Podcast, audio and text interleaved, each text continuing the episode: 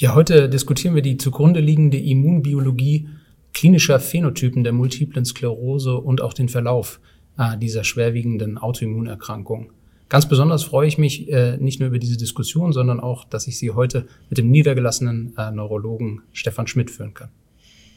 Ja, und ich freue mich ganz besonders, dass äh, Tobias Bob, Immunologe aus Mainz, hier ist, um diese sehr komplizierte Erkrankung und deren Verlauf auch immunologisch zu beleuchten.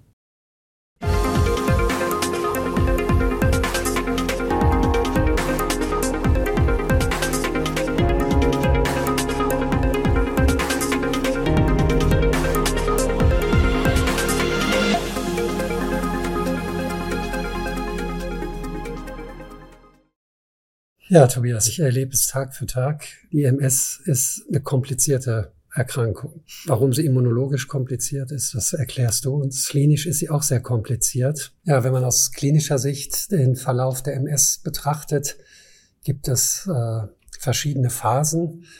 Ähm, wir sprechen von einem klinisch isolierten Syndrom. Das ist im Grunde genommen die erste Manifestation der Erkrankung, meistens in Form von Sensibilitätsstörung, Gleichgewichtsstörung, Sehstörungen, Doppelbilder.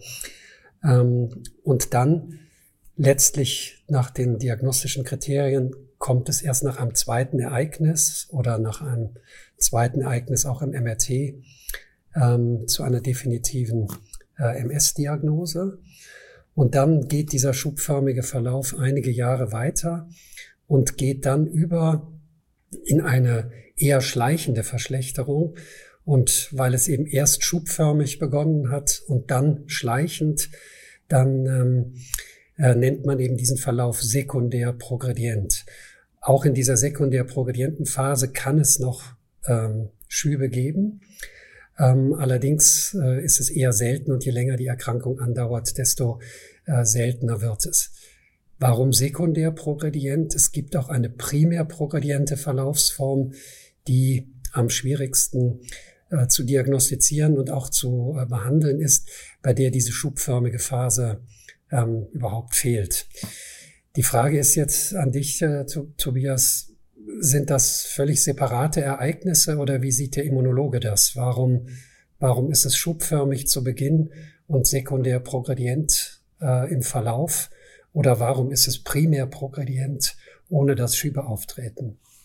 Ja, das ist äh, eine gute Frage und ich glaube, da hat äh, insbesondere die Grundlagenwissenschaft der letzten, der, tatsächlich der letzten Jahre äh, viel dazu beigetragen, dass wir verstehen, dass diese klinisch trennbaren Prozesse letztendlich innerhalb einer Immunantwort äh, gar nicht so sehr trennbar sind und sich dann aber vielleicht klinisch in anderer Form manifestieren. Äh, wenn wir vom klinisch isolierten Syndrom über diese schubförmige Verlauf der multiplen Sklerose ausgehen, dann ist es schon wichtig und auch richtig zu sagen, dass das insbesondere getrieben durch eine periphere Inflammation Symptome sind, die dort ablaufen. Aber mit jeder einwandernden Immunzelle in das ZNS werden auch ZNS-intrinsische Prozesse angestoßen, die ähm, insbesondere dadurch charakterisiert sind, dass angeborene Immunzellen, Mikroglia, über die wir auch noch sprechen werden, sich an dieser Antwort beteiligen, die dann aber sozusagen nicht detektierbar am Anfang abläuft, aber letztendlich ein Kontinuum darstellt, was sich dann irgendwann immer stärker klinisch dann auch manifestiert. Sodass das, was wir klinisch beschreiben, immunologisch äh, eigentlich gar nicht äh, so ähm, korrekt ist. Das heißt, wir haben eigentlich ein Kontinuum einer fehlgeleiteten Immunantwort, die sich klinisch in unterschiedlicher Art und Weise manifestiert. Aber wir haben es nicht mit zwei komplett separaten Krankheitsphasen zu tun. Richtig. Ich glaube, man würde sich natürlich wünschen, dass man am besten das Kombipräparat hätte, um frühzeitig sozusagen diese zwei klinisch getrennten Phasen, aber immunologisch gleichzeitig ablaufenden Phasen äh, eben dann noch nicht klinisch manifestiert äh, Therapien zu können. Aber das ist sicherlich Zukunftsmusik. Wir jetzt als äh, klinisch tätige Ärzte und Ärztinnen, wir gehen jetzt davon aus, es findet in der Peripherie beim Schub eine Immunaktivierung statt, also irgendeine Form von fehlgesteuerter äh, Immunaktivierung findet statt, Autoreaktivität, und dann wandern Zellen in das zentrale Nervensystem ein.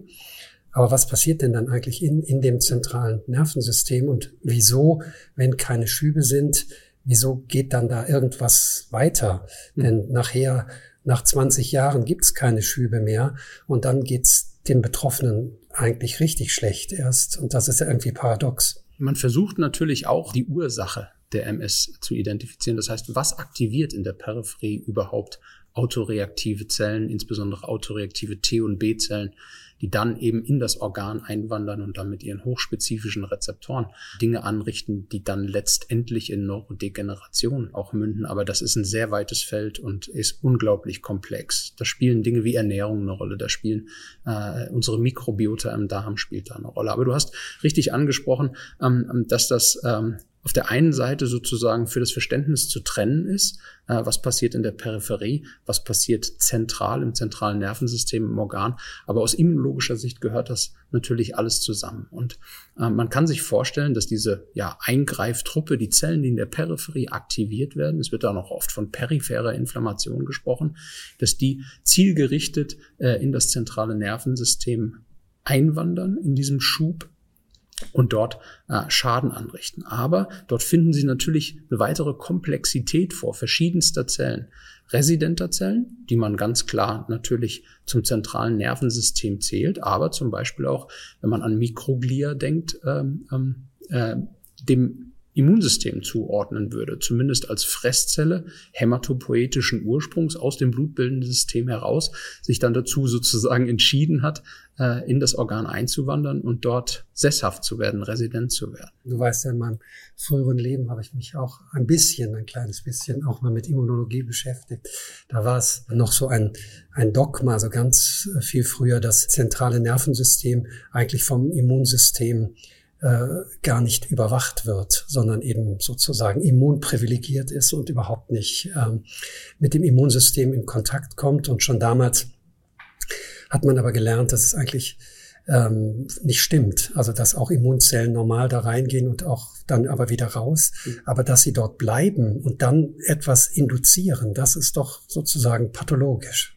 Ja, das ist in gewisser Weise pathologisch, aber ich denke, dass äh, Mutter Natur das nicht erfunden hat, um uns alle zu schaden oder zu ärgern oder dann am Ende ähm, äh, Menschen bei dir in die Praxis zu treiben, sondern das Problem hierbei ist natürlich immer, dass alles zwei Seiten einer Medaille hat. Wir kennen heute eigentlich in jedem unserer Organe, genauso wie im zentralen Nervensystem, die Mikroglia in anderen Organen Fresszellen. Ein Beispiel sind zum Beispiel die Kupferzellen in der Leber, aber man könnte viele andere Organe äh, aufzählen, wo es auch Fresszellen gibt. Und wahrscheinlich, wenn man das evolutionär betrachtet, waren und sind diese Zellen dafür da, einen gewissen, ja, wir sagen das manchmal einfach gesprochen, Hausmeisterservice zu übernehmen, dass sie Debris anfallenden äh, Zellschrott, dass sie den wegräumen, dass sie ein bisschen für die Homöostase, wie wir das nennen, in dem Gewebe äh, zuständig sind äh, und darüber natürlich auch mit den Zellen kommunizieren. Aber gleichzeitig sind das Zellen des Immunsystems und die sollen bitte auch Alarm schlagen können und vielleicht auch schon die ersten Effektorfunktionen, wie wir das nennen, mit sich bringen können, um Erreger einzudämmen.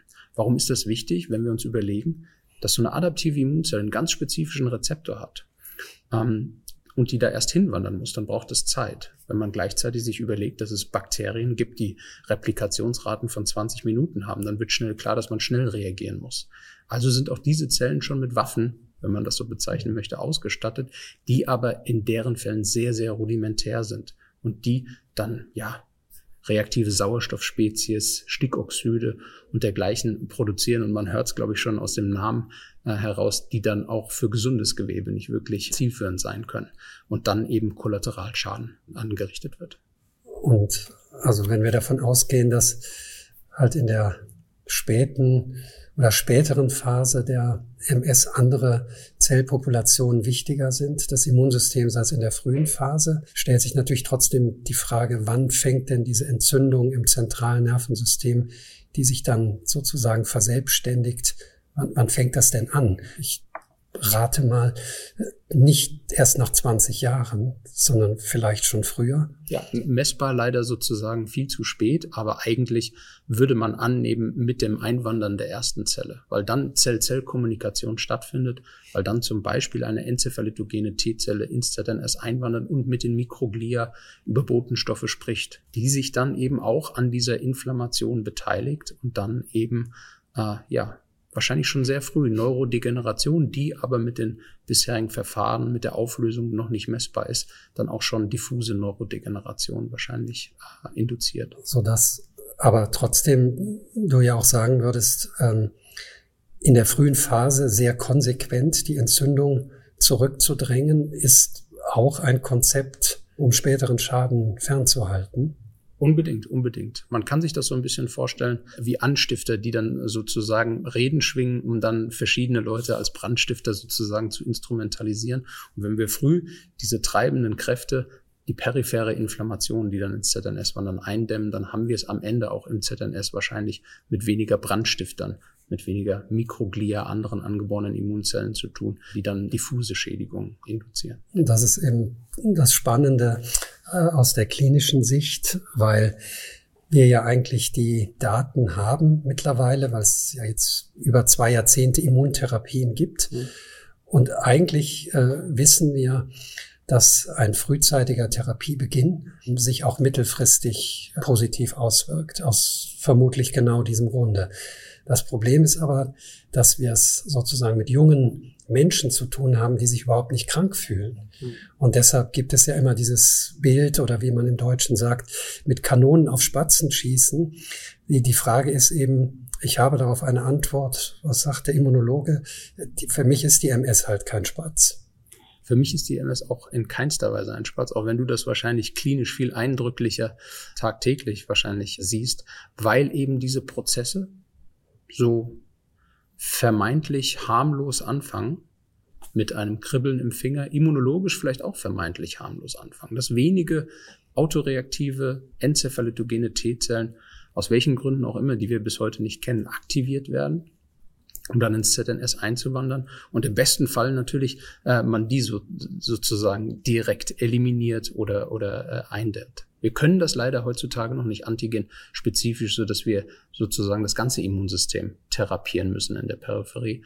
Aber die MS ist bei weitem äh, aus immunologischer Sicht keine einfache oder zu vernachlässigende Erkrankung, weil sie eben dann auch zu starken neurodegenerativen Prozessen führen kann. Eine abschließende Frage, die aber auch in diese Richtung geht.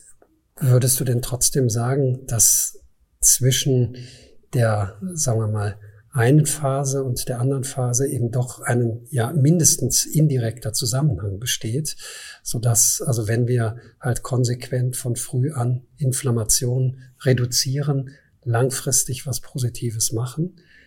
Ja, andererseits und das ist nochmal die klinische Perspektive, wir individuell den Krankheitsverlauf kaum prognostizieren können. Das heißt, wenn wir sagen, früh hart therapieren, das mag richtig sein, aber vielleicht eben auch nicht für alle. Das ist vollkommen richtig. Ich glaube, wir müssen auch hier dahin kommen, so spezifisch wie möglich und so früh wie möglich äh, äh, zu therapieren, ähm, weil wir verschiedene Aspekte hier haben. Einmal eben, weil diese Erkrankung klinisch, aber auch vielleicht immunologisch erstmal relativ einfach anfängt, aber dann äh, letztendlich über die Aktivierung von Mikroglia und anderen Zellen im ZNS massive Auswirkungen haben kann und darüber hinaus sich unser Immunsystem natürlich auch im Verlauf unseres Lebens, in unserem Alter immer weiter ändert und wir dann vielleicht irgendwann gar nicht mehr die Möglichkeit haben, so gezielt äh, einzugreifen. Ich würde nicht so weit gehen äh, und sagen, äh, hit hard and early, aber, und das ist natürlich Zukunftsmusik, das ist mir äh, bewusst, aber hit as specific as early as possible.